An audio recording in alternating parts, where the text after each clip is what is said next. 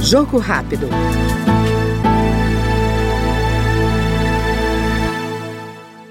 Professora há 20 anos, a deputada Duda Salaber, do PDT Mineiro, defende uma educação de qualidade para que o país avance em direitos e no atendimento às demandas sociais.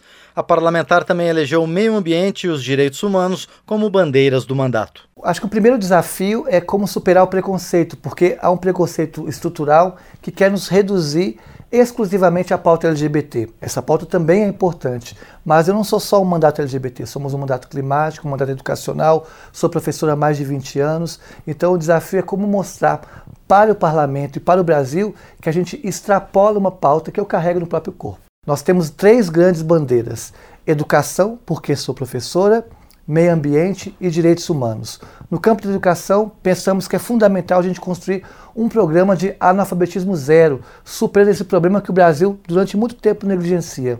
Na questão ambiental, urge a gente atualizar a legislação ambiental para esse cenário de crise climática que afeta sobretudo a população mais pobre. E no campo de direitos humanos, a gente tem que não só garantir as questões dos direitos humanos, mas também a gente buscar geração de emprego, renda, sobretudo a população mais pobre e marginalizada, da qual faço parte e represento que é a população de travestis e transexuais no Brasil. Esta foi no Jogo Rápido a deputada Duda Salaber, do PDT de Minas Gerais.